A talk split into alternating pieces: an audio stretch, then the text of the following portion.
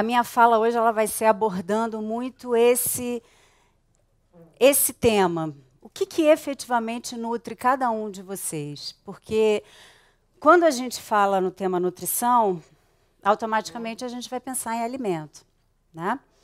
Mas esse termo nutrição ele vai muito além do que só aquilo que a gente come. Então, vamos tentar fazer esse link, tá? Do que é, efetivamente nutre também a nossa alma. Essa é a minha, a minha intenção aqui com vocês ao longo desses minutos que a gente vai é, estar juntos. E sempre quando vocês vêm numa palestra de nutrição, vocês querem dicas, né? Normalmente a gente quer dica. E é isso, é bom, isso não é bom? Eu dá vontade de perguntar assim: vocês já não estão cansados dessa falação, não? Porque, é, infelizmente, ou por um lado, felizmente, porque fez a gente acessar essa, esse assunto, né? É, nós passamos a falar mais sobre o que comemos e tal. Então, tem um lado muito positivo nisso. Mas tem um lado que está tão é, cansativo dessa falação da alimentação, que é uma hora pode isso, outra hora não pode. Então, café pode, uma hora, outra hora não pode. Ovo pode, uma hora, outra hora não pode. Margarina é bom, margarina não é bom. E, na verdade, o que a gente vai tentar abordar aqui é voltar para o simples. Eu não gostaria que vocês precisassem de um profissional para dizer para vocês o que comer. Porque comer é um, é um, é um gesto tão inato, ele é tão é, inerente ao ser humano, ele é tão instintivo que a gente não deveria precisar de um profissional para dizer para a gente que isso é bom ou isso não é. Né? Só que o que está acontecendo com a gente nos últimos anos? A gente está perdendo o contato é, com aquilo que é fisiológico, com aquilo que é natural. Né? E por isso a gente passou a dar o poder é, fora né, da gente. Isso é algo que vem me preocupando muito no tempo atual. Assim, a gente está perdendo o nosso poder pessoal, a nossa capacidade de discernir o que é bom para cada um de nós. Então, quem tem que me dizer é o nutricionista, que, o que eu tenho que comer, quem tem que me dizer como vai a minha saúde é o meu médico, por diante. E eu acho que a gente precisa retomar esse poder pessoal mais do que nunca. E como a gente faz isso? Acho que, em primeiro lugar, respirando e entrando em contato né? Por isso que eu disse que eu adoraria passar 40 minutos só respirando aqui com vocês. É, e segundo, abrindo essa escuta para o seu próprio corpo. O que, que você efetivamente quer na alimentação? Agora falando bem especificamente na alimentação. Será que o seu corpo realmente quer margarina? Será que o seu corpo realmente quer um biscoito recheado? ele provavelmente vai te dizer que não. Mas se eu não tenho essa escuta, se eu não tenho essa, esse olhar para o meu corpo, essa abertura para entender o que, que o meu corpo pede, porque eu não estou interessado nisso, porque eu esqueci de olhar para isso, porque, enfim, a vida me tomou conta de um jeito que eu passei a não prestar mais atenção no que é essencial, aí eu vou no automático comendo aquilo o que me dizem para comer, né? E uma das grandes preocupações também que eu tenho no mundo atual é com criança. Eu acho que a, a gente está cometendo um crime com essa geração, que hoje eu diria que está com 20 anos para baixo. Né?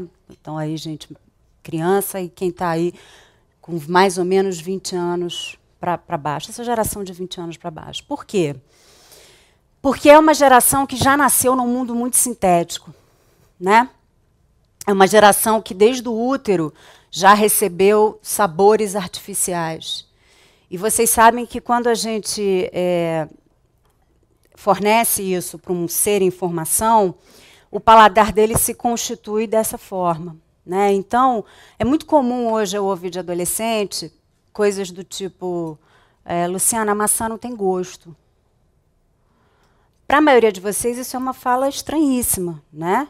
Mas para uma pessoa de 13 anos, 10 anos, é o que ela diz. E para ela é fato que maçã não tem gosto. Sabe por quê? As papilas gustativas dela, que são esses sensores na língua que nós temos, que são os responsáveis por perceber cheiro, paladar daquilo que a gente vai ingerir, estão tão viciadas em substâncias químicas sintéticas que eles perderam a habilidade inata, fisiológica de todo ser humano, de perceber um sabor. Então é o que vocês observam nas crianças e nos adolescentes. Eles só querem esses sabores fortes, já repararam? Eles só querem o que é industrializado. Você fornece uma maçã, ele vai te dizer: isso não tem graça, isso não tem gosto. Isso é um crime, gente. Isso é um crime que a indústria de alimentos está cometendo com essa geração.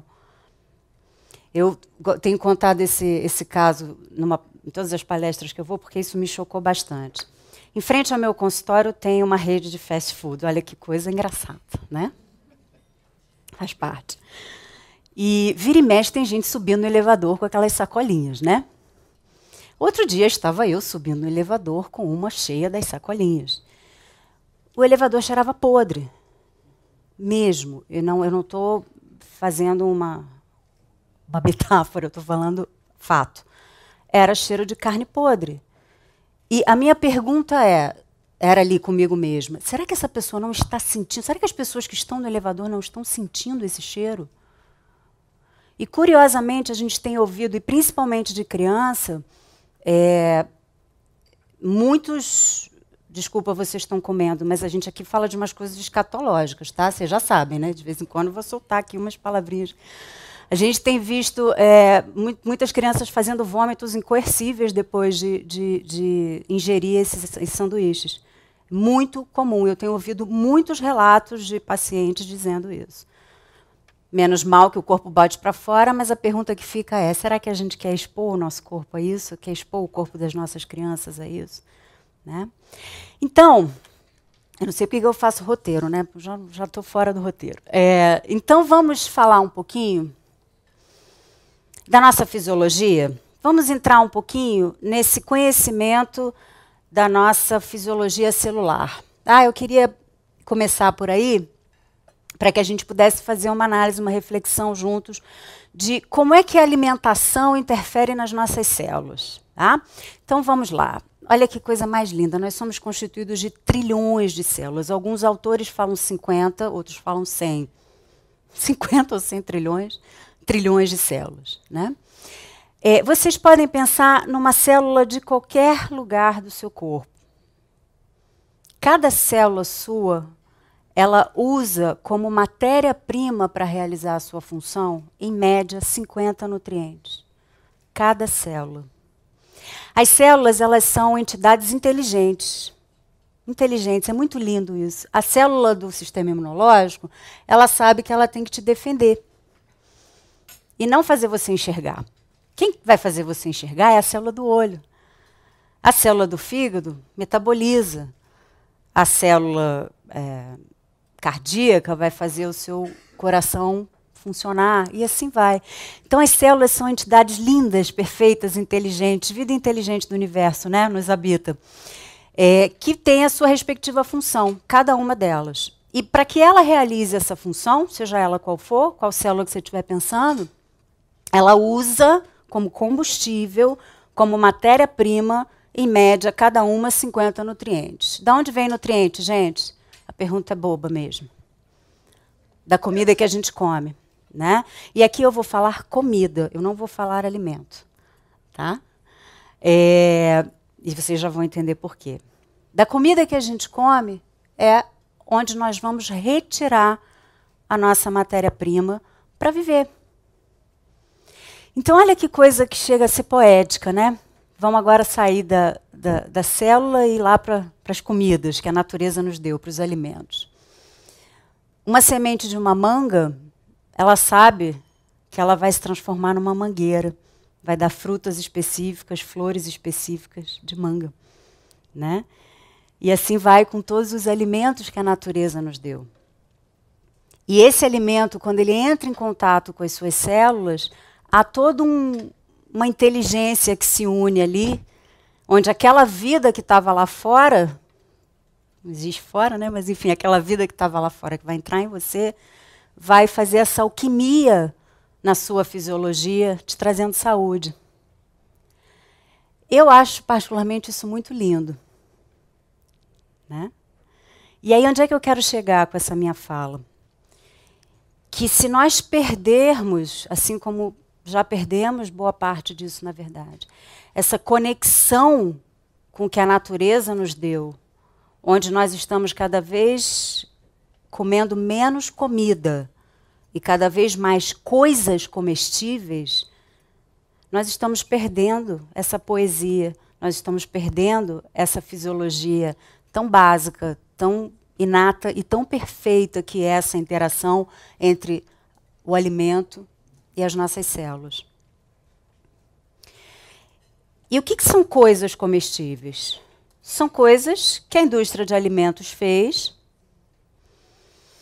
e que para estar tá lá na prateleira três meses, seis meses, ele tem que estar tá o quê? Colorido, conservado, preservado, aromatizado, crocante, palatável, né? Quer dizer, ele tem que estar tá minimamente, ricamente aditivado de substâncias que fazem com que, por exemplo, uma formiga não queira chegar, uma barata não queira chegar.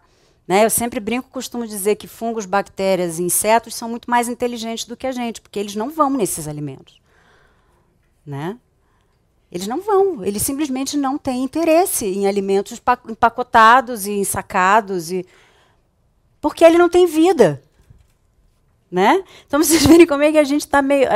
Eu costumo dizer assim, a gente está vivendo um momento delicado, né? Eu costumo dizer que a gente está vivendo um fundinho de poço nessa questão da alimentação, porque é, nós nunca tivemos tanto acesso à informação, concordo? Mas a gente nunca teve tão pouco bom senso. esses excessos de informação estão deixando de meio burro, sei lá. A gente nunca teve toda a informação e nunca teve tão pouco bom senso para usar essas informações. Né? E aí, por isso que eu brinco, costumo dizer que uma bactéria é mais inteligente do que nós, porque ela não vai num, numa substância sintética. Ela está interessada em vida. Né? Para ela sobreviver, ela quer, ela quer fermentar alguma coisa que tem nutriente, que tem vida. E a gente não. A gente vai lá no pacote. A gente é capaz de comer aquele sanduíche que tem cheiro de podre. Né? Aliás, com este mesmo sanduíche, não sei se vocês já viram várias pesquisas na internet mostrando Várias pessoas já fizeram isso, pesquisadores.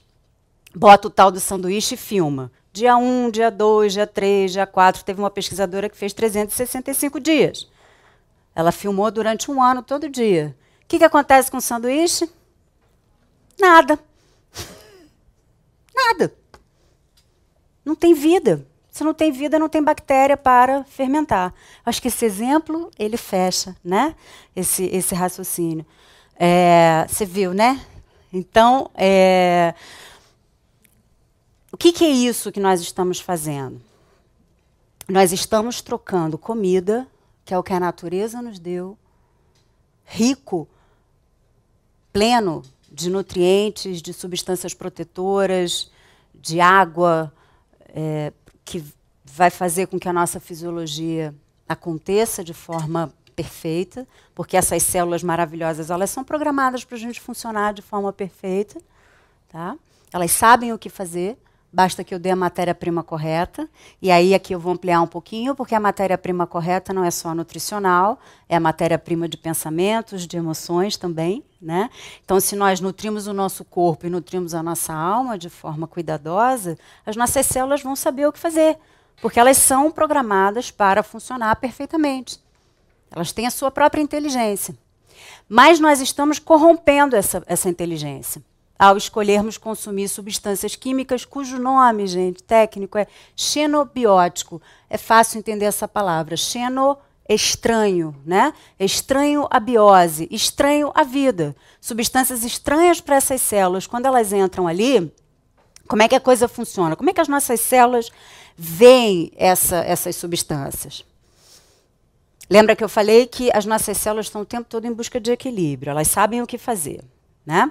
Entrou uma substância estranha, acende todo um, um mecanismo de reação das células que dizem assim: opa, lixo na área, isso aqui não é para mim, eu tenho que tirar isso daqui. O que eu preciso é nutriente, o que eu preciso é de substância de verdade. Né? Eu não preciso de substância sintética.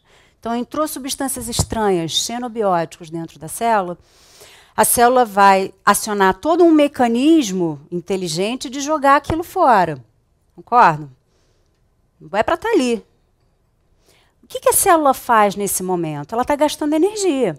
Né? A célula gasta energia para jogar lixo fora. E o que, que é gastar energia para a célula? É gastar o seu próprio combustível, os seus próprios nutrientes. Então, olha o que está acontecendo com a gente no mundo atual. A gente está consumindo pouquíssimo nutriente porque está comendo cada vez menos comida e cada vez mais coisas comestíveis. E, em contrapartida, além de eu não receber nutrientes, eu também estou colocando no meu organismo substâncias estranhas que vão mobilizar nutrientes para jogar esse lixo fora. Eu estou desnutrido. Entenderam o raciocínio? Está entrando pouco e o pouco que está entrando está sendo usado para jogar esse lixo fora como um gasto de energia numa tentativa do corpo de equilibrar esse organismo que foi intoxicado, que foi sujo com essas substâncias. Certo? E aí nós estamos desnutridos. E cuidado com essa palavra, porque quando a gente fala de nutrição, vem logo no imaginário da gente aquela figura é, etíope, né? enfim, aquela figura por desnutrição absoluta de, de é, comida, ausência de comida. Né? Não é essa desnutrição que eu estou falando. Essa gente, felizmente, não tem noção do que seja. Mas eu estou falando da desnutrição de uma pessoa que às vezes come cinco vezes por dia, mas que não come mais comida, come coisa. E essa desnutrição, ela vai gerar uma série de rupturas no nosso organismo. É, a primeira delas e a mais é, contundente, percebe, é processo inflamatório. Porque, veja, entrou substância estranha, o sistema imunológico vai reagir. Concorda? A função do sistema imunológico é essa. É reagir contra substâncias estranhas. Entrou substâncias estranhas, o sistema imunológico reage, gerando processo inflamatório. Então eu quero perguntar para vocês quem é que não tem uma IT no mundo atual? Pode escolher rinite, sinusite, esofagite, gastrite, colite. Enxaqueca devia ser enxaquequite, tá? Porque enxaqueca é um grande processo inflamatório. E TPMs, e, enfim, a gente está vivendo. É, uma pessoa vai dizer para você, se você perguntar, onde dói? Né? Pelo menos umas três coisas. Tá? Pelo menos umas três ites no mundo atual a gente está tendo. E o, que, o que, é isso? Que tanta inflamação é essa que o corpo da gente está produzindo? Em boa parte, fruto de um processo de intoxicação por xenobiótico, onde o seu corpo está tentando.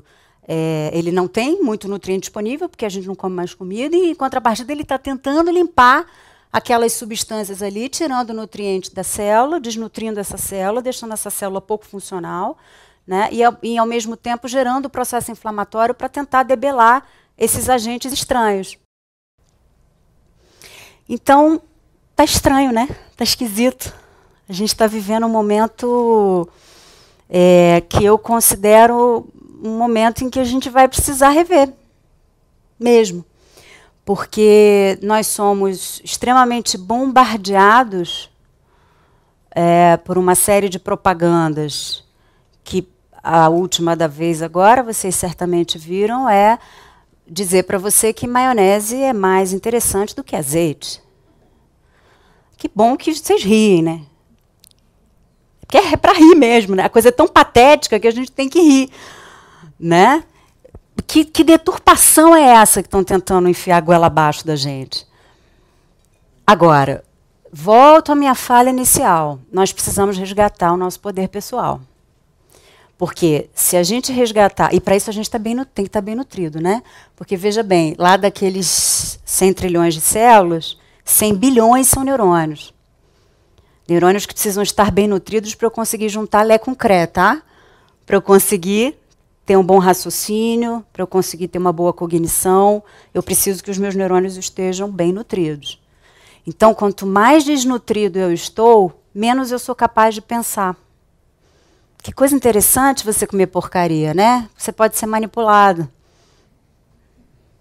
Ok? Você pode realmente achar que comer uma colher de sopa de maionese e tal é mais interessante do que azeite, porque, enfim, ela só tem não sei quantas calorias. E desde quando nutrição tem alguma coisa a ver com caloria? Desde quando nutrição tem alguma coisa a ver com matemática? Né? Então é pegar um, uma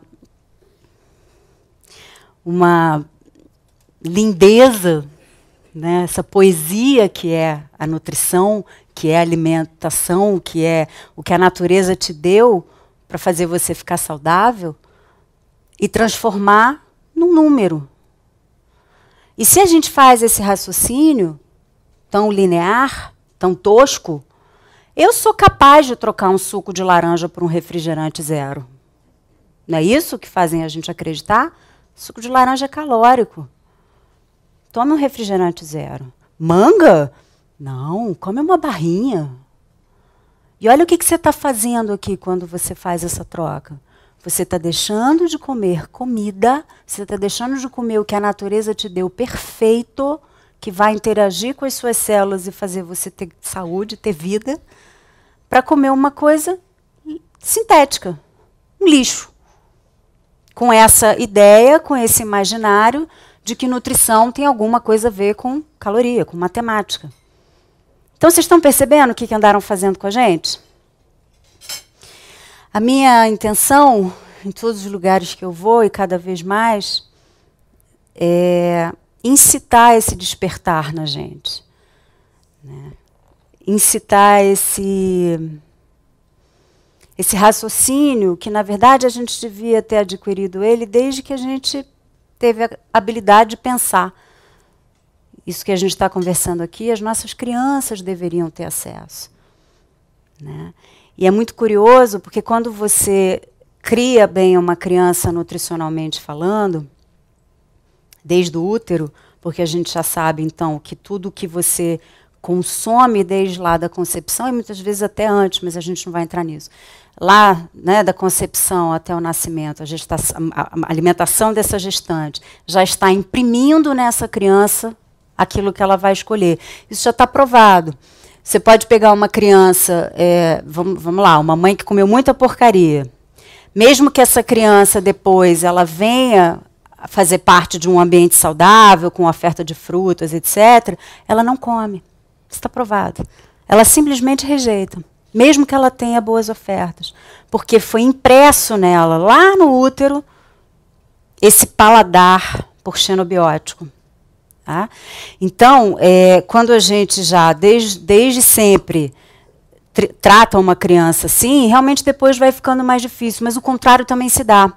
Quando a gente, desde sempre, faz uma nutrição adequada para essa gestante, depois nessa primeira infância, é muito curioso porque a criança ela naturalmente rejeita um alimento sintético. Ela naturalmente rejeita. É muito bonito ver isso. Né? E por isso que eu volto a dizer que eu acho que nós estamos cometendo um verdadeiro crime com essa geração quando a gente permite que uma criança consuma substâncias sintéticas. Porque nós estamos tirando dela o seu mecanismo mais fisiológico, mais inato, mais puro, que é essa percepção de comer comida, de comer um bom alimento. Eu sempre costumo contar também, eu gosto de contar histórias, né, porque elas ilustram bem isso. Uma situação dessas festinhas infantis, como tem essas festinhas, né, que, é, que praga, né? e, e uma mãe, é, na época a criança tinha três anos, e foi uma criança muito bem criada nutricionalmente. E essa criança, ela espontaneamente não pegava o refrigerante preto, não pegava o cachorro quente, não pegava, espontaneamente, não interessava, não, isso é ruim, não quero, isso é ruim. E essa mãe, em algum momento, ouve a seguinte barbaridade das outras mães da festa. Que crueldade você não dar cachorro quente para o seu filho. E essa mãe depois veio conversar comigo muito tensa, porque ela me perguntou assim: Luciana, você acha que eu estou criando meu filho muito diferente? E aí eu tive que chamar essa mulher à realidade, né? Dizer, ei, crueldade é quem dá salsicha para uma criança de três anos. Olha que, que deturpação de valores a gente está vivendo. Onde você acha que dar salsicha para uma criança de três anos é normal. E a mãe que não dá é cruel. Sendo que o garotinho espontaneamente não queria. Não era nenhuma coisa de não não era uma coisa de olhar e achar o cheiro ruim, não quer. Por quê? Porque ele desde sempre não conhece isso.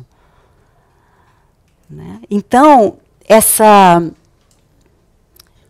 essa corrupção, né? essa deturpação dos valores, e que na verdade isso se aplica ao mundo, mas aqui eu estou focando na alimentação. A alimentação ela não está muito diferente da forma como a gente está vivendo o mundo, não teria como ser, né? Diferente. É, precisa ser revisto. Nós, como seres inteligentes, bem nutridos e pensantes, precisamos repensar a nossa forma é, de nos relacionarmos com os alimentos.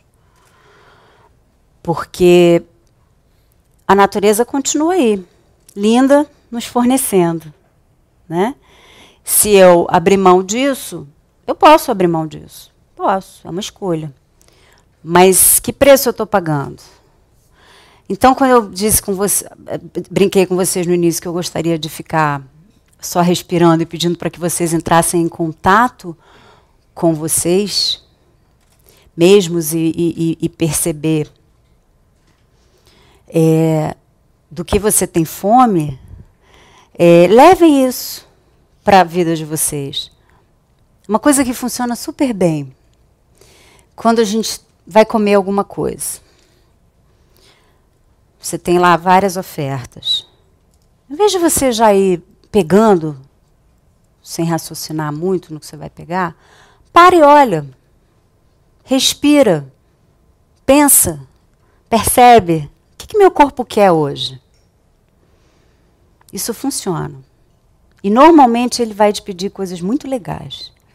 Agora, a gente está no automático, né?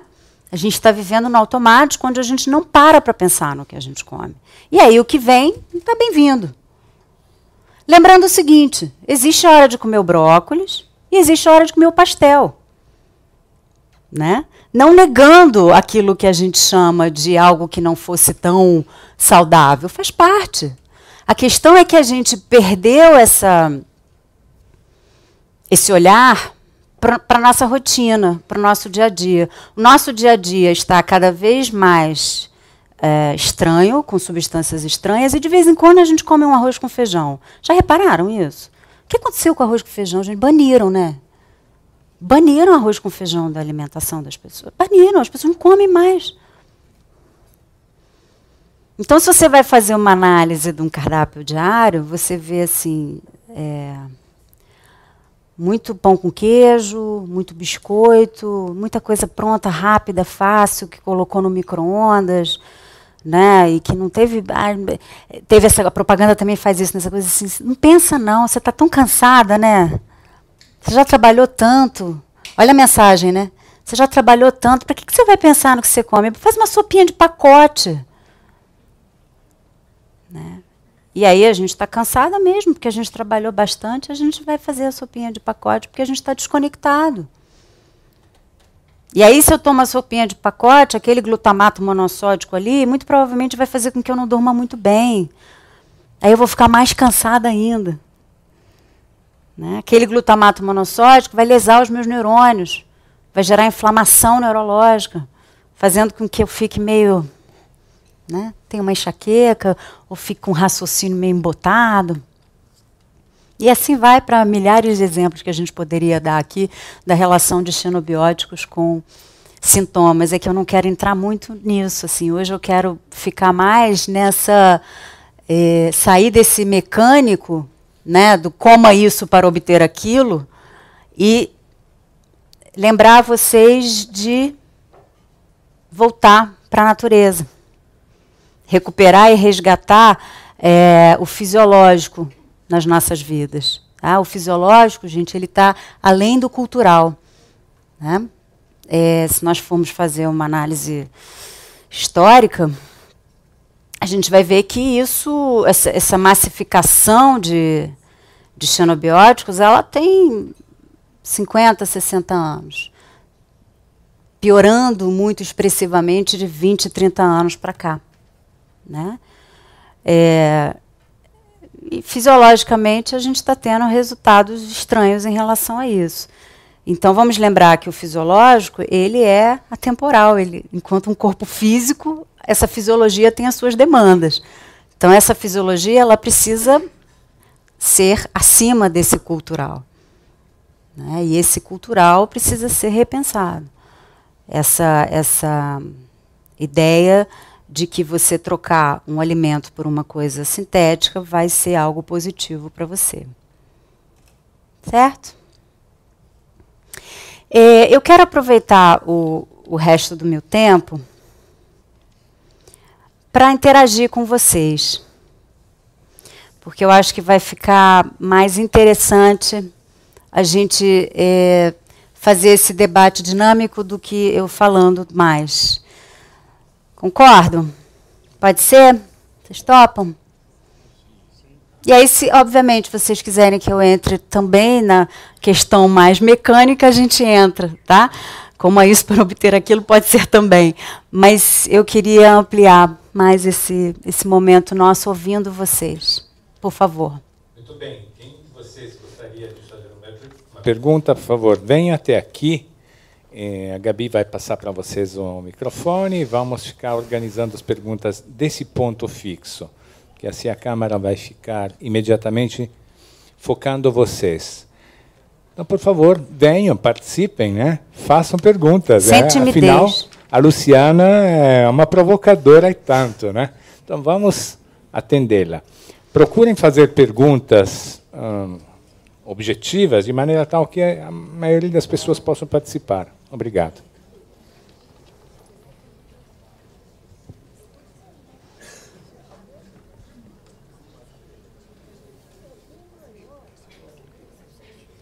Luciana? Boa noite. Haroldo Bretas. Prazer Oi, em ter aqui, viu? Prazer é meu. Uma Obrigada. pergunta assim, eh, na sociedade que a gente vive hoje, nessa situação que a gente está vivendo aqui, se você olhar nas mesas, o que a gente está bebendo, o que a gente está comendo, como é que você vai lidar com isso, nessa linha de pensamento? Porque você sai para jantar, você sai para passear, você sai para barzinho, e como é que você vai lidar com isso, então? Então, eu, eu, acho que é muito simples. É, mais importante, Haroldo, é a gente resgatar a nossa rotina. É, foi aquilo que eu brinquei ainda há pouco. Existe a hora do brócolis, existe a hora do pastel. Né? Eu acho que o grande, momento, o grande problema que a gente está vivendo hoje é que a nossa vida virou um pastel. Né? A gente parou de ter atenção àquilo que nós vamos ingerir como matéria-prima. Lembra sempre disso. 100 trilhões de células, cada uma precisando em média de 50 nutrientes. Você vai tirar isso do alimento que você consome. E se você não consome comida, você não vai obter. Então, eu acho que, eh, respondendo bem objetivamente a sua pergunta, eu acho que tem a hora do barzinho. Ele é muito bem-vindo. Né? Agora, o meu dia a dia precisa ser revisto. Eu acho que o, que o que foi corrompido, a hora do barzinho vai continuar a ter. O que foi corrompido é o dia a dia. Você concorda?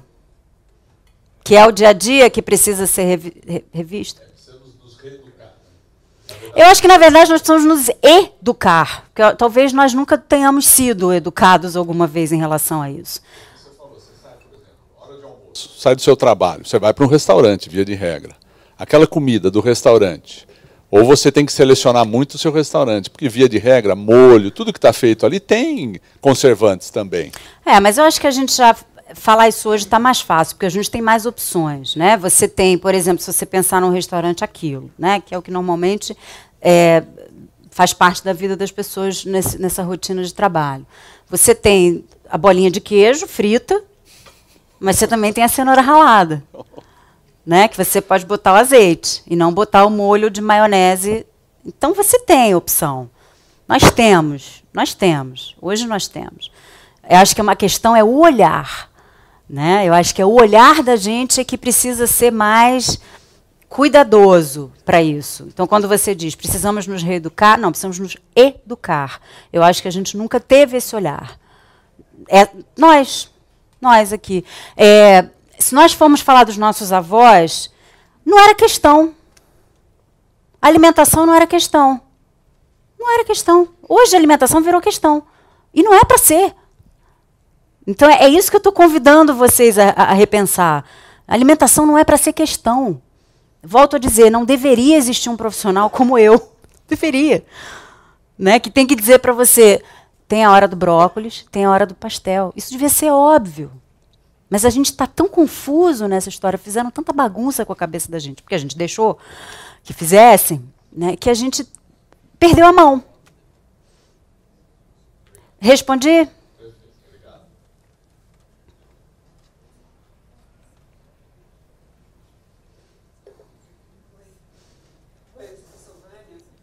Oi, Vânia. Quer saber, é, uma criança que nasceu de 7, 8 anos, por exemplo, que nasceu dentro dessa cultura de comida pronta e que só gosta de comer comida pronta, existe alguma chance de transformar essa criança, de que ela possa é, gostar de uma coisa mais natural?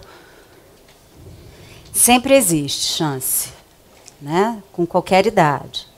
É, é claro que, no que tange criança, o desafio é abissal para essa criança que já foi viciada. Não aquela, por exemplo, de três anos de idade, que eu dei o exemplo, certo. que para ela aquilo não é questão, porque ela não, não tem interesse, né? ela nega espontaneamente. É, é. Mas para a criança que sempre recebeu o, aquela, a, a comida industrializada, né? e, e num mundo que, que, todo mundo valoriza essa comida, que acho Isso. que é... o, o, o trabalho é intenso.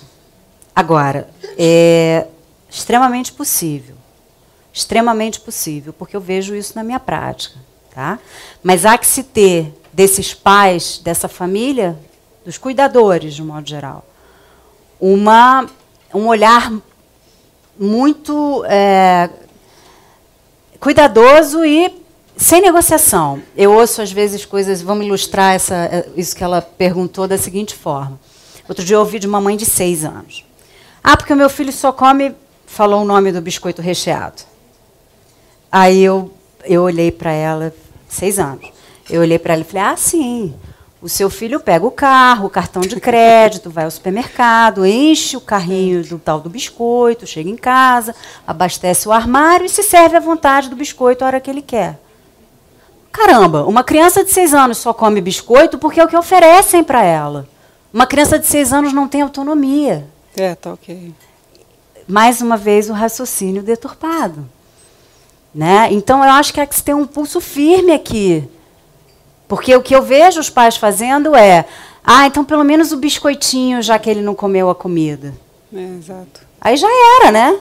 Já, já abriu. Aí é claro que a criança não vai comer a comida porque ela sabe que vai ter a negociação do biscoitinho se ela não comer a comida. Então, eu acho que é que se ter um, é, um, é um, um desafio e tanto mas é possível e, acima de tudo, é, eu acho que esses pais precisam tomar esse poder de volta. Né, e dizer, essa tarefa é minha. Você sabe, eu, eu, eu não fico brava nunca com, com, com as pessoas que eu recebo, porque como a minha função é educação, e educação é repetir, quantas vezes eu precisar repetir, eu vou repetir. Mas tem uma coisa que eu confesso para vocês aqui que me deixa um pouquinho bravo, é com o pai condescendente. Isso me deixa, isso me toca numa área minha que eu preciso tratar com a minha terapeuta, sabe? Porque eh, não pode ser. Tem, existem coisas que não têm concessão e ponto. E eu acho que a comida entra aqui. Publicação? Não, não ouvi? Você tem alguma publicação nesse tema? Focado? Tem algumas coisas escritas, mas nada, nada muito. Eu sou mais de falar do que de publicar. Mas é, te respondi, você e você concorda com essa questão da condescendência, que, que isso talvez seja um ponto? Sim, aí que começa tudo, porque só os pais que podem quebrar com essa com esse modo de, com essa cultura toda. E mais um detalhe, começando por si, né? Porque Sim. também não tem essa coisa esquizoide de eu posso tomar coca, eu posso tomar refrigerante não, não. e o meu filho não pode. Educação é só exemplo. Né? Isso, isso, o que, que você está criando? Né? Um ser rachado. Né? Então, é, comece por você. E eu sempre digo isso quando os pais chegam muito angustiados. É, eu sempre digo isso. Começa por você. Come você. Muda você o teu paradigma alimentar. Se você fizer isso, o teu filho vai olhar e vai dizer não, se papai está fazendo, Sim. isso deve ser legal. Se mamãe faz, isso pode ser bom. Sim, mas a avó fazendo nem sempre. mas, aí tem, mas aí entra no brócolis no pastel, entendeu? Não, eu digo assim. Às vezes. Esse poder de mudança. A avó não tem. Ah, entendi. A avó que quer. É, é não, não tem. Sinto muito. Pois é, porque eu falei, a avó entraria no, na parte do pastel, não, mas ela está dizendo o contrário, que é a avó que quer fazer o bem, né? Pô, eu quero essa avó para mim, né? Então.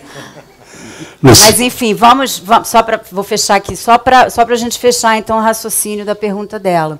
É, mesmo que a avó tenha pouca entrada, faça. Ah, porque aí é, na casa da vovó vai ser diferente e aquilo pode em algum momento despertar essa criança para o diferente e a criança levar para casa isso. Mas mamãe, eu comi na casa da vovó um feijão tão gostoso, eu não queria mais comer macarrão instantâneo, eu queria comer o feijão da vovó. Olha, isso ia ser bom, hein? Né? Então faça, tá? Faça feijãozinho. Vamos lá. Luiz Fernando Bueno. Eu queria te fazer uma pergunta e uma constatação pela sua fala. A gente escuta muito falar hoje de sustentabilidade e responsabilidade social, e a gente viu o CONAR entrando firme aí nas propagandas relacionadas a eu sou sustentável, eu sou a empresa mais sustentável do mundo, líder mundial em sustentabilidade, enfim. Então eu acho que nessa questão da educação alimentar, não caberia aí uma mudança de postura com relação a esses profissionais? Essa seria a minha pergunta. A constatação, quando você fala de alimentos e coisas, que nós estamos comendo lixo. Hoje, pela Política Nacional de Resíduos Sólidos, lixo tem valor. Então, talvez a gente esteja comendo até coisas piores do que lixo. Muito bom, pior mesmo, é o que eu disse, a barata, a formiga e o, o, o, o fungo e a bactéria não quer. o que a gente está comendo. Né? É, pegando o teu gancho, Luiz, dessa coisa da sustentabilidade, é, é uma reflexão também que eu gosto muito de ter com vocês, é a seguinte, quando a gente consome uma coisa que vem num pacote, numa lata, num, num, em algo embalado, é, esse conteúdo está rico ali em substância química, então eu estou trazendo esse lixo para dentro de mim, e aquela embalagem está gerando lixo para o planeta. Quando você eminentemente faz uma alimentação rica em vegetal, em fruta, você percebe a produção de lixo como é diferente? Fizeram link já mentalmente? O quanto um lixo de alimento, de comida de verdade, é completamente diferente, porque é um lixo orgânico, do lixo que vem no, no, no, no envolvendo biscoito, envolvendo o refrigerante, envolvendo.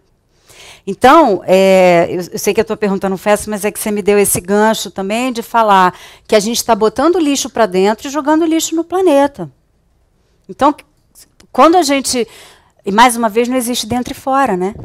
A gente faz essa separação, mas não existe, né? Somos todos um, somos um todo. Então, eu, o planeta está tão cheio, quando a gente vê aquelas fotos daquele, do mar cheio daquelas garrafas, daquelas latas, aquilo dá uma, dá uma dor, né? Aquilo ali teve um conteúdo que eu botei para dentro. Será que eu nunca pensei nisso? Então acho interessante a gente pensar sobre isso, né? Que aquele lixo, aquele mar de, de, de, de garrafas e latas que eu vejo no oceano, antes disso veio para dentro de mim aquele conteúdo, né? É, em relação à propaganda, eu acho que está se tendo sempre se teve muito pouca atenção em relação a isso. Em relação à alimentação. E remédio também, né? Você ficar 10 minutos diante da televisão, vocês já repararam a quantidade de propaganda de remédio, gente? Teoricamente, remédio não poderia ter propaganda jamais. Né? É, e o alimento com essa, essa ideia, né, de, de, por exemplo, essa deturpação de que ketchup é tomate, então o seu filho está comendo não sei quantos tomates quando ele bota ketchup no arroz, essa é a última né, também. Um troço que está cheio de xarope de glicose, xarope de frutose, uma carga glicêmica absurda para esse, esse organismo. E chamar aquilo de tomate? Não, tomate é o que a natureza me deu. Ok, o ketchup é feito de tomate, mas é tomate mais uma porção de coisas estranhas que definitivamente você não precisa.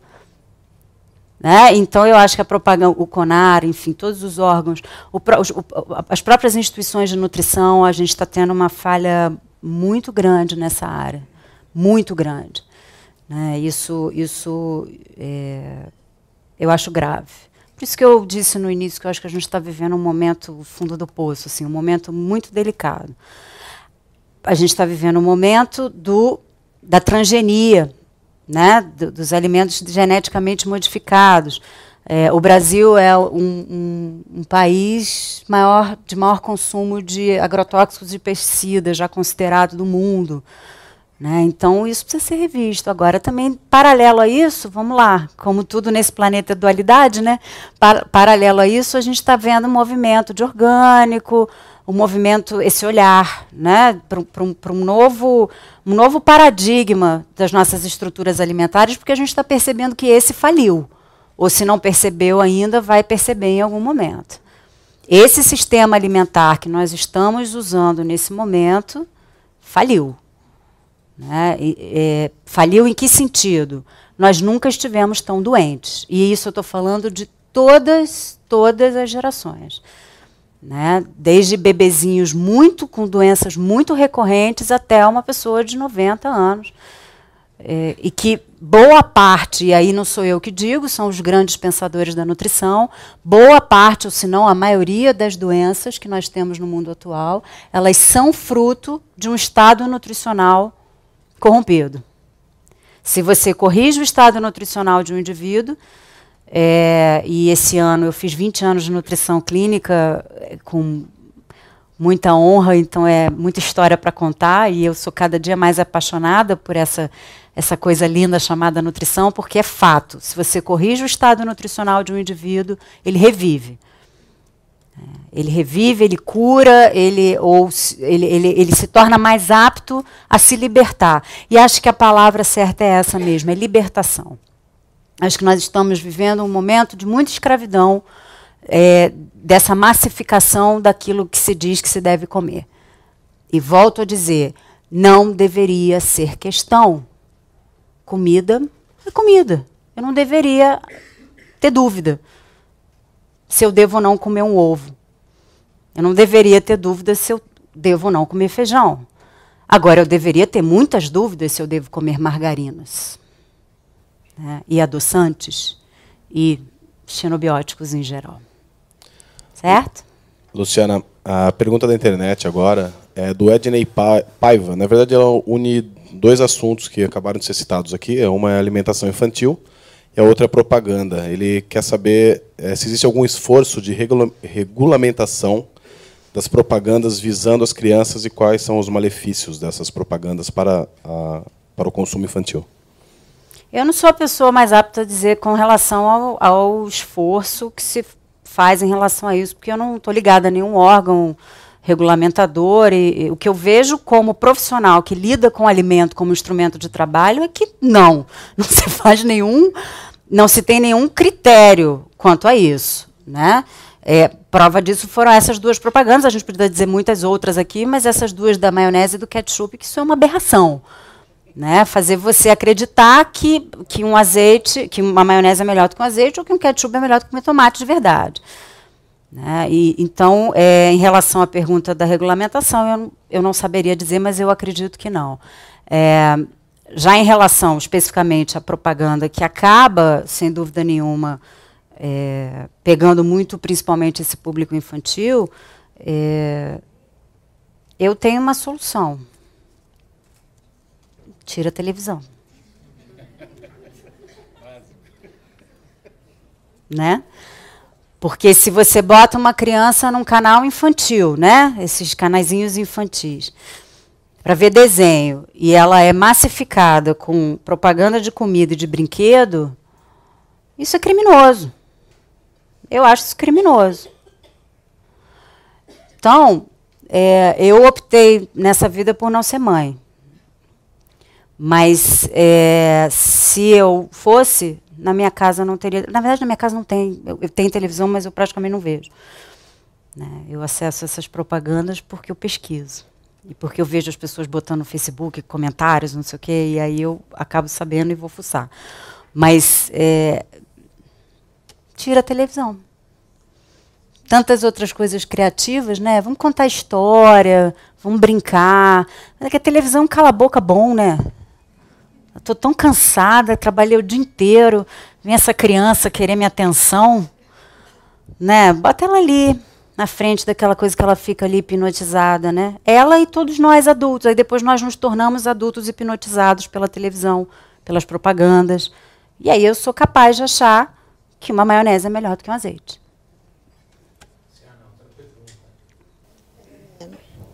Boa noite. Luciana, prazer. Meu nome é Flávia. Eu sou professora e a minha pergunta está ligada à educação. É, qual seria o papel da escola na questão nutricional? Porque eu tenho um filho, por exemplo, e em casa, por exemplo, você ensina que ele tem que comer somente alimentos naturais e tudo, e chega na escola, seja ela particular ou pública, a oferta em cantinas ou mesmo no horário da merenda costuma ser salsicha, por exemplo. Muita salsicha. Então, queria saber, na sua opinião, né, qual é o papel da escola. É, eu acho que é 100%. Eu, é, a escola como um todo precisa passar por uma grande revisão. Eu acho que isso é óbvio para qualquer educador, né? Uhum. A gente deveria estar tá usando a escola para educar as pessoas para a vida e não para ensinar quem morreu na guerra de não sei quanto, baleado, quem era o capitão de não sei que navio. No mundo que tem Google, você fazer um, uma criança, um adolescente é, decorar os afluentes do Rio Amazonas, eu acho uma coisa meio violenta. Mas isso é pano para manga, né? A gente teria que ter aqui uns 15 cafés filosóficos para falar sobre isso. É, então, eu acho que a escola precisa ser revista nesse sentido de é, o currículo que se fornece para essas crianças. E sem dúvida nenhuma que uma, uma das fundament, seria fundamental nesse corpo novo dessa estrutura dessa, da escola para essa nova terra que vem aí, a educação nutricional. Aí seria a educação desde sempre, não a re, né? A educação nutricional desde sempre. E, e, é fato, se você desde sempre ensinar essa criança o que é bom, ela vai aceitar. O problema é que a gente não está chegando nem perto disso, que é o que você falou. Ah, dá salsicha que é mais barata. Né? Eu fui há pouco tempo convidada por uma escola do Rio de Janeiro, porque uma mãe que é minha cliente é, o filho é dessa escola, a filha é dessa escola, e ela pediu, conversou com a diretora e ela falou: Olha, eu estou mudando a alimentação da minha filha em casa e eu queria que na escola também fosse mudado. A diretora foi muito aberta, ela entrou em contato comigo e, e perguntou se eu faria o cardápio da escola. Nós conversamos um pouco, já tinha, aí eu comecei a dar algumas dicas para ela por telefone mesmo. Um tempo depois, eu recebo um e-mail dela dizendo assim: é, agradecendo e dizendo que não seria possível por causa do orçamento da escola. Isso também é torto, esse raciocínio. Porque se você deixa de gastar o dinheiro para comprar a salsicha, o leitinho colorido, o biscoitinho recheado, vai sobrar dinheiro para comprar castanha do Pará, bananinha passa, né? fruta. Uma questão de orçamento. Uma questão de equilíbrio do orçamento, simples assim. Mas isso tem entra um pouco na, na fala daquela pergunta dela que é, há que se ter um pulso muito firme e as pessoas não estão muito afim de se comprometer, não. Não estou vendo muito comprometimento, não. Ah, deixa o que está fácil. Deixa o que está. Né? É, é, volto também, mais uma vez, à minha falha inicial, que para mim, gente, ela é a mais importante que ilustra essa conversa toda aqui da gente. Nós estamos perdendo o nosso poder pessoal. Fica claro para vocês o que eu quero dizer com poder pessoal? Eu estou tão cansada que eu estou dando meu poder na mão do outro. O que, que é isso, gente? Então, se eu tenho um colesterolzinho um pouquinho alto, e que eu sei que se eu tomasse meia dúzia de medidas com alimentação e com atividade física eu faria, eu prefiro empoderar o meu médico que vai me dar uma bomba de uma medicação extremamente tóxica, porque vai resolver, vai resolver, vai resolver no exame. Ali o exame ele vai ficar todo mundo feliz, porque vai baixar. Mas o que aconteceu com a tua fisiologia? Olha, olha o raciocínio mecânico. consuma isso para obter aquilo. Fisiologia é muito mais do que isso. Né? Então, para você corrigir o seu organismo, você precisa ter uma intervenção fisiológica, aquilo que é natural para o seu organismo, e não porque remédio entra na categoria de xenobiótico, substâncias estranhas. Tá? Então, eu acho que nós precisamos recuperar esse poder pessoal de decisão. O que é bom para mim? E acho que isso, é, eu estou me estendendo na sua resposta, porque está vindo um monte de raciocínio junto aqui. É, eu penso que para a gente se reempoderar, a gente precisa voltar a se amar. Talvez um dos desafios humanos mais complicados é a gente se amar, se auto-amar. Né? Recuperar esse amor próprio. Se eu recuperar o meu amor próprio, muito provavelmente eu não vou comer determinadas coisas, porque eu não vou querer colocar para o meu organismo lindo, vivo e perfeito aquele lixo ali. Né? E eu não vou entregar o meu poder na mão de um médico, de um nutricionista ou de qualquer outro profissional que vai ter que me dizer o que fazer. Eu vou saber. Tá? Perguntas Opa, aqui, vamos então lá. vamos passar para outra. Oi, Luciana, tudo Oi. bom? Meu nome é Marcos. É Marcos. Bom, minha pergunta, você falou um pouco, um pouquinho sobre isso, mas gira em torno de que hoje a gente vai comprar os alimentos, frutas, é, estão lá na prateleiras vistosas, bonitas, mas por trás daquilo está cheio de adubo, agrotóxicos, as carnes, os animais sendo tratados com é, hormônios, bio, é, antibióticos e todos esses produtos químicos para também atingir o peso necessário rapidamente. Então, que, então talvez hoje o ideal seria os alimentos orgânicos, porque tal, esses alimentos que a gente compra Claro, são melhores que os industrializados, mas ainda, ainda tem essa parte de agrotóxicos e hormônios e, e antibióticos por trás disso. Nessas horas, Marcos, me dá vontade de sentar e chorar. Sempre que alguém vem com essa fala, né? É fato. É por isso que eu mais uma vez repito a minha frase lá do início. A gente chegou no fundo do poço. Né? A gente está vivendo um momento crítico. É, Agora, ao mesmo tempo, a gente também tem escolha. A gente começa a ter mais escolha desse movimento paralelo, enquanto um planeta de dualidade, onde a gente vai ter um movimento que derruba, a gente tem um movimento que evolui, faz parte. E aí eu acho que a questão é o qual que eu quero sintonizar. Né? Tem aquela historinha indígena que diz que você tem dois lobos dentro de você, né? Da sombra e o da luz. Qual é o que vai crescer dentro de você? O que você alimentar. Né? Então eu acho que é, a pergunta que a gente precisa fazer é o que, que eu quero alimentar. Por isso que eu digo que a palavra nutrição ela vai muito além, né? O que, que eu quero nutrir na minha existência? Eu quero nutrir, é, por exemplo, a agricultura familiar, porque eu quero que aquilo cresça. Né? Eu não quero nutrir a indústria de transgênico. Não. Não. É, então eu acho que nós temos escolha hoje, Marcos, no mundo atual. A sua questão ela é, ela, ela é delicada, ela é factível, ela dói né, onde nós estamos, sim, nós temos muita oferta de alimentos, mas alimentos que foram cultivados dessa forma. Frango é uma das maiores aberrações no mundo atual. Né. Eu considero frango um dos, uma das maiores aberrações. Na verdade, eu considero comer alimentos animais hoje um problema de saúde pública. Mesmo. Assim, a gente está vivendo um momento em que comer animal é um problema de saúde pública porque os mares estão contaminados e, consequentemente, esses peixes. Frango é uma aberração, a forma como ele é criado, com a quantidade de antibiótico absurda que se coloca ali. E esses antibióticos vão destruir uma das coisas mais nobres que a gente tem na nossa fisiologia, que são as nossas sei quantos trilhões de bactérias, para vocês terem uma ideia. Nós temos mais micro-organismos no nosso sistema digestivo do que células pelo corpo todo. Aí a gente pensa assim, nossa, sério? Mas eu já tinha entendido que célula era tão importante, agora você vem com essa informação de que tem coisa tão, tão ou mais importante quanto sim, porque esses micro-organismos, eles nos habitam, mas em contrapartida, eles nos fornecem uma série de proteções e, e, de, e de, ações, formam vitaminas, é, são responsáveis pelo sistema imunológico. Então, essa microbiota que a gente chama, é, quando nós consumimos muitos antibióticos, elas são destruídas. E isso é uma das grandes, é, uma das grandes causas dessa, dessa ruptura na nossa fisiologia no mundo atual. excesso de antibiótico, tanto na alimentação quanto remédio, porque aí a gente vai pegando baixa imunidade, pega infecção, toma antibiótico e fica esse ciclo sem fim.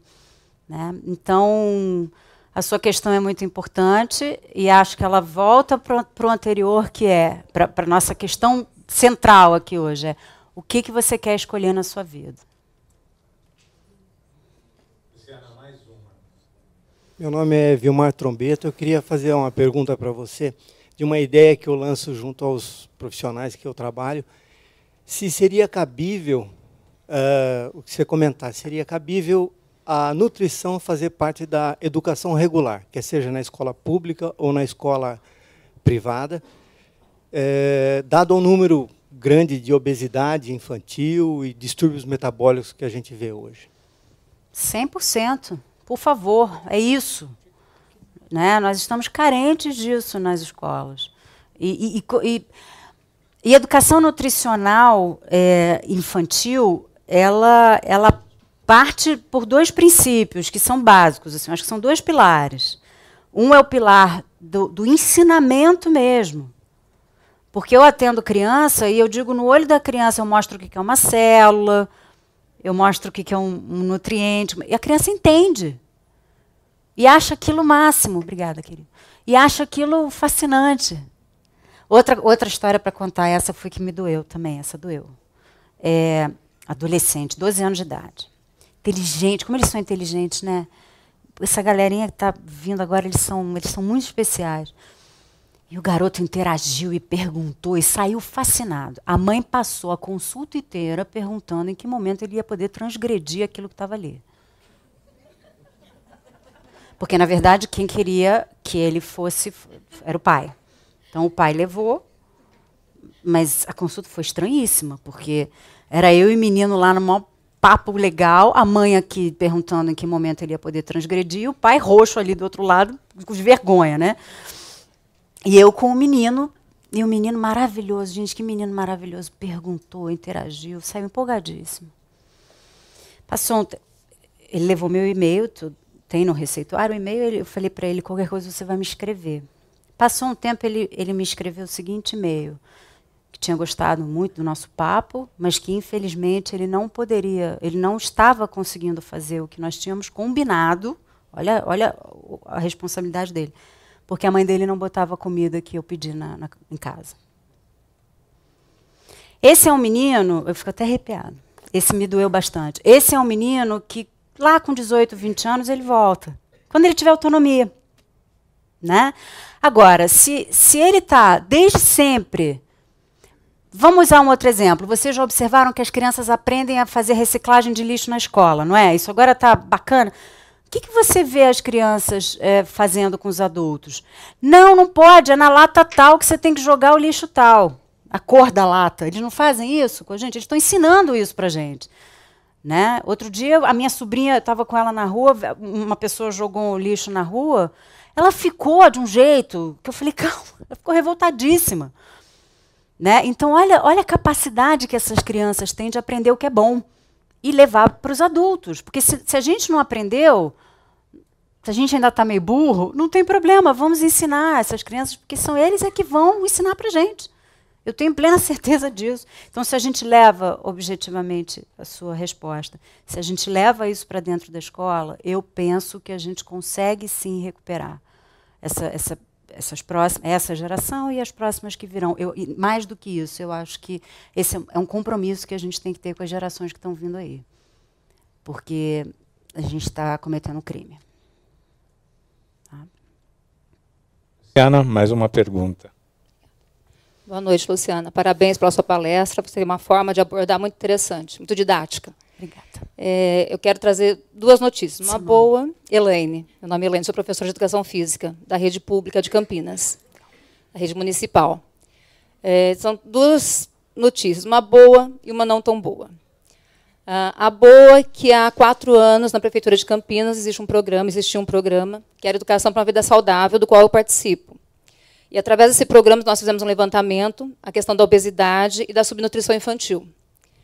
E constatou-se no começo que tinha subnutrição ainda, mas era um número pequeno de crianças, e que hoje a obesidade é um número muito maior.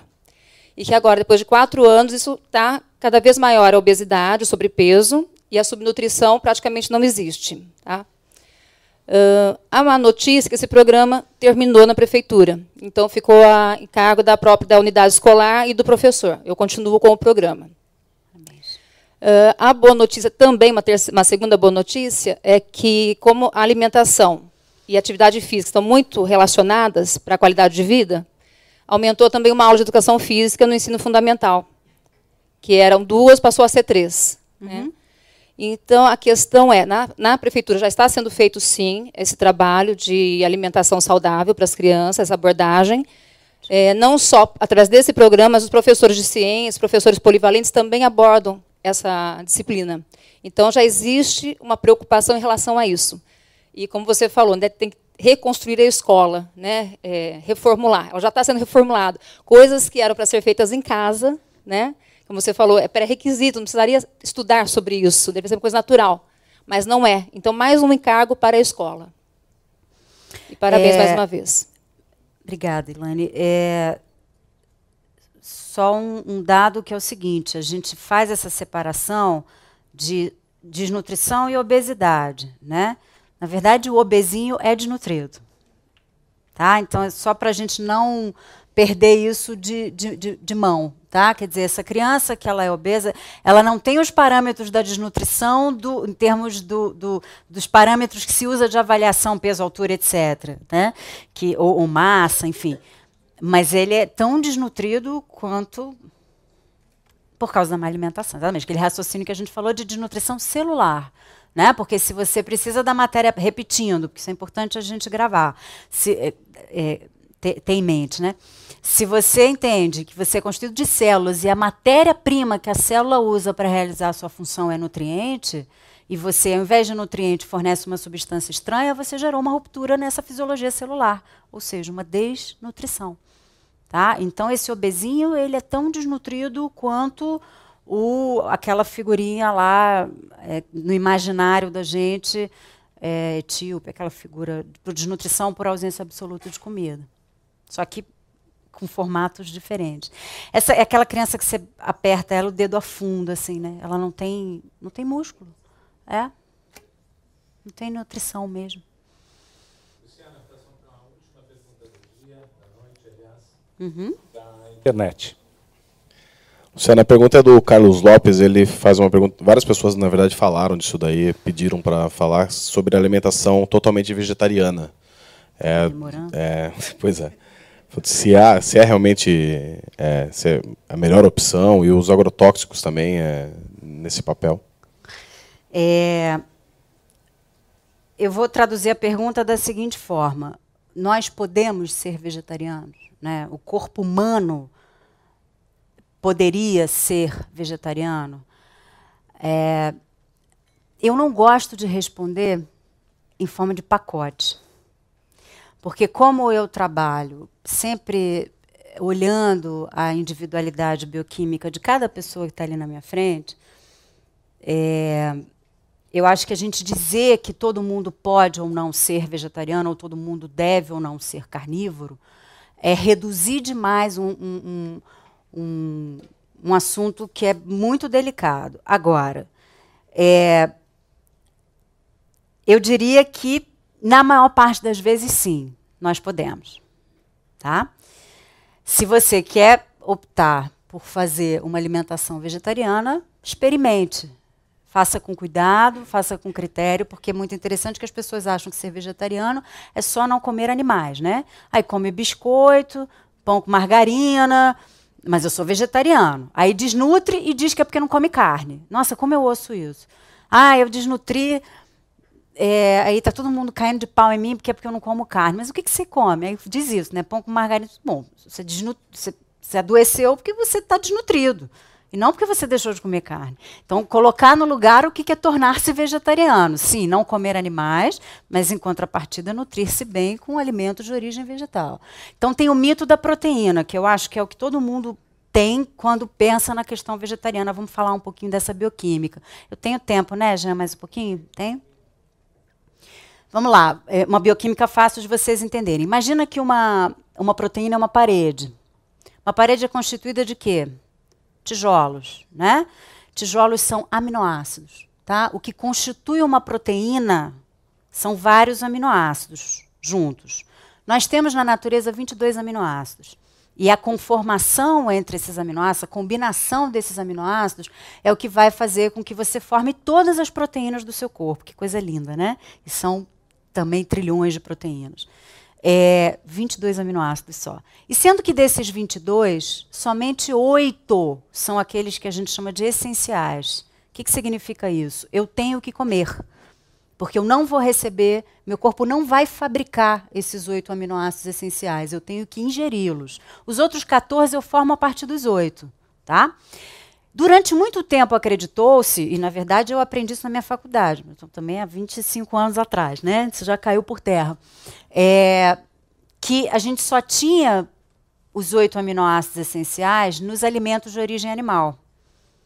Isso ali no início dos anos 90, vários trabalhos mostraram que isso era balela, não é verdade, que você tem todos os aminoácidos disponíveis nas, nos alimentos de origem vegetal. Então, por exemplo, o feijão contém aminoácidos que o arroz não tem e vice-versa. Quando você tem os dois juntos, você forma todos os oito. Né? É, Gandhi, por exemplo, dizia que a linhaça salvaria o mundo da fome. E tinha a sabedoria dele ali muito, muito interessante, porque a linhaça, por exemplo, contém todos os oito aminoácidos essenciais.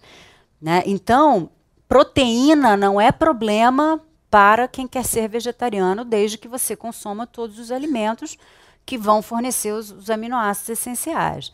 Então, podemos sim ser vegetarianos, tá? No aspecto da proteína.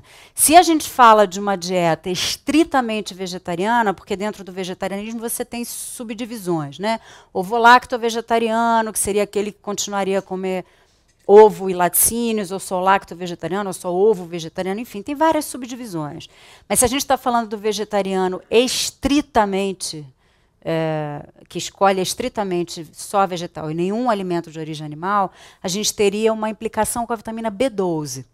Tá? Esse seria o único olhar mais atento que a gente teria, e isso é muito simples, a gente faz um suplementinho, todos os meus pacientes vegetarianos, a gente faz uma B12zinha e resolve essa questão, porque isso sim pode estar em deficiência. As outras coisas, muito pouco provável se esse vegetariano é um vegetariano saudável.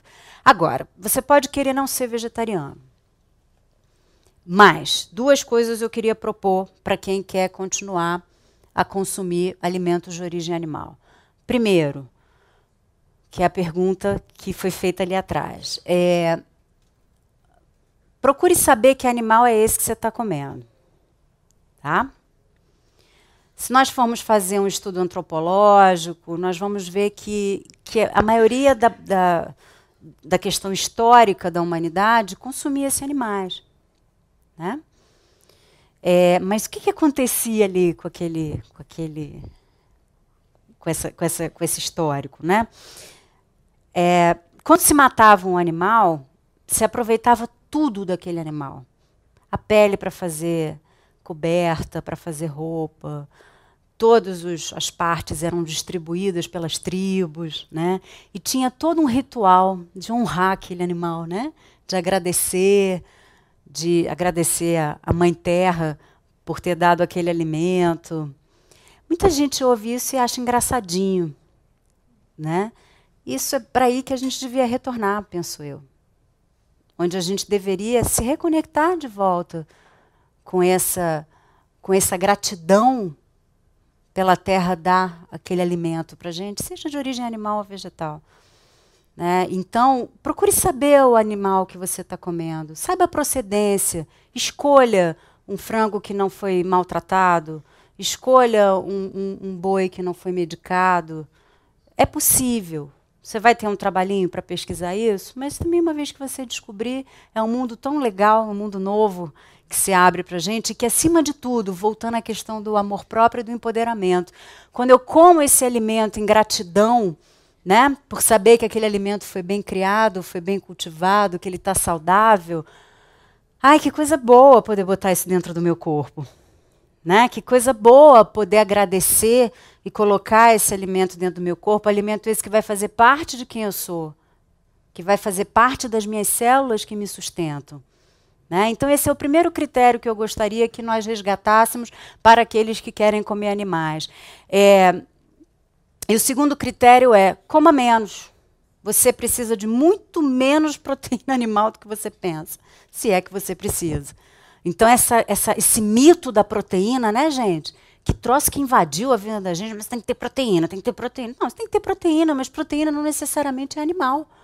Quando você come arroz, feijão, grão de bico, lentilha, linhaça, castanha, amêndoa, é, você está recebendo um monte de aminoácidos. Aminoácidos esses que vão constituir as suas proteínas. Então, é, é quebrar esse mito de que proteína tem que ser de origem animal. Ah, não, Luciana, mas eu quero continuar comendo o meu, a minha proteína animal. Ok, coma menos. E o que, que, na minha concepção, seria menos? É claro que, mais uma vez, a gente teria que falar do individual. Mas, de um modo geral, o que, que seria menos? Uma vez por dia e ponto. E aí a gente ia beneficiar bastante também o planeta, porque vamos combinar que a maioria das nossas florestas estão sendo queimadas para plantar, plantar gado, é ótimo, né? Plantação de churrasco, né? Criança que fala isso, né? Para criar gado. Né? Então, e, e mais curioso ainda, né? um gado que não é a gente que consome, é um gado lá para fora. Ai, gente, tá tosco, né? Tá cansativo esse mundo, não tá não? Vamos combinar, né? Mas é a gente que fez esse mundo. Então, assim como a gente fez ele assim até agora, meio esquisito, acho que a gente pode fazer diferente, né? Cada um de nós, assim, sabe, com essa consciência de que o que eu faço vai fazer diferença. Atitude é uma boa palavra, Luiz. Né? O que eu faço vai fazer diferença. Ah, que bobagem, se eu comer um bifinho a mais não vai fazer diferença? Vai. Porque se é você, você, você, você comendo um bifinho a menos, né? a gente vai mudando o paradigma. E ao mudar esses paradigmas, a indústria vai mudar junto, porque quem manda é a gente, consumidor. Quem manda é o consumidor. Se o consumidor mudar o paradigma do que ele quer, a indústria vai ter que olhar e dizer, caramba, a gente vai ter que mudar isso aqui. Se eu não consumir um produto transgênico, essa indústria não vai para frente. Né? Então, isso cabe a mim, como consumidor, escolher. E, mais uma vez, a pergunta que fica: qual é a escolha que você quer fazer? Né? É, e volto, talvez como um fechamento, né, a pedir para que vocês levem essa pergunta. O que nutre você? O que, o que, o que te. O que, que te. É, é nutrição mesmo, eu não quero sair dessa palavra, não. O que nutre você? O que faz com que você se sinta bem alimentado? Né? Em paz? Pensa nisso.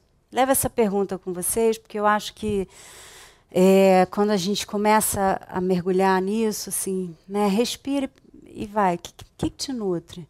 A gente vai ver que nós vamos precisar comer menos, né? Porque boa parte do que do que nutre a gente não vem da comida, né? Vem de um abraço, vem de um sorriso, vem desse amor próprio, desse empoderamento pessoal de volta. E claro, comida que é bom, né? É bom e é importante e é, e é também um gesto de amor próprio, né? Quando você estiver lá escolhendo o seu alimento, pensa que isso é um gesto de amor próprio para você, é um gesto de amor para sua família. Não vai irritado.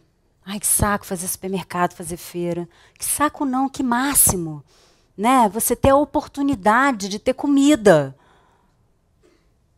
Você ter a oportunidade de poder dar isso para sua família você poder cozinhar para sua família.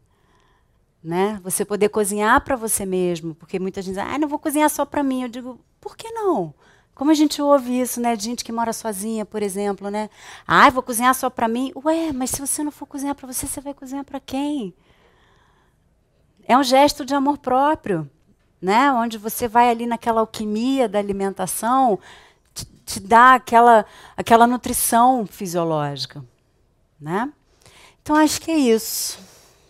Acho que era isso que eu queria dizer para vocês hoje, que vocês então estejam plenamente nutridos nas suas vidas. Muito obrigada, gente.